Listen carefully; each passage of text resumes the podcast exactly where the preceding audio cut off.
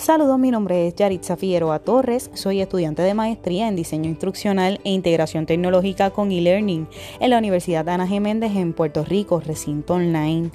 Quiero hablar sobre mi aprendizaje en el curso de inmersión en la tecnología, específicamente en este segundo taller cuyo tema fue diseño instruccional y las TICs. En este taller pude por fin entrar de lleno a lo que es eh, la rueda de la pedagogía y me pareció excelente herramienta.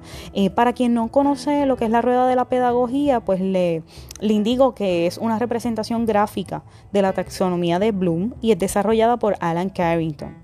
Esta gráfica, como mencioné, es una excelente herramienta para poder elegir cuáles son esas aplicaciones idóneas eh, para utilizar dentro de nuestros diseños instruccionales obviamente de acuerdo a los objetivos de aprendizaje que queramos lograr en nuestra audiencia. Eh, me pareció excelente porque tú lo puedes utilizar tanto en la parte de planificación, ¿verdad? De ese diseño, eh, ya en la ejecución del mismo y también, ¿verdad? Para la parte de autoevaluación, ¿verdad? Donde evaluamos lo que utilizamos y si efectivamente logró la, la, ¿verdad? La, el objetivo de aprendizaje que queríamos en nuestros estudiantes o en nuestra audiencia. Eh, así que nos sirve ciertamente para mantener una innovación continua. Recuerden que cada día va saliendo nuevas aplicaciones que nos abre posibilidades para seguir innovando dentro de nuestros diseños instruccionales con la finalidad de hacer ese proceso de enseñanza-aprendizaje eh, lo más eficaz y eficiente y yo le añado también, ¿verdad?, accesible posible, siempre respetando esas diversas formas de aprender. Eh, aquí la meta es que cada vez más personas puedan beneficiarse, ¿verdad?, y puedan aprender sobre un tema en particular eh, utilizando eh, todo esto.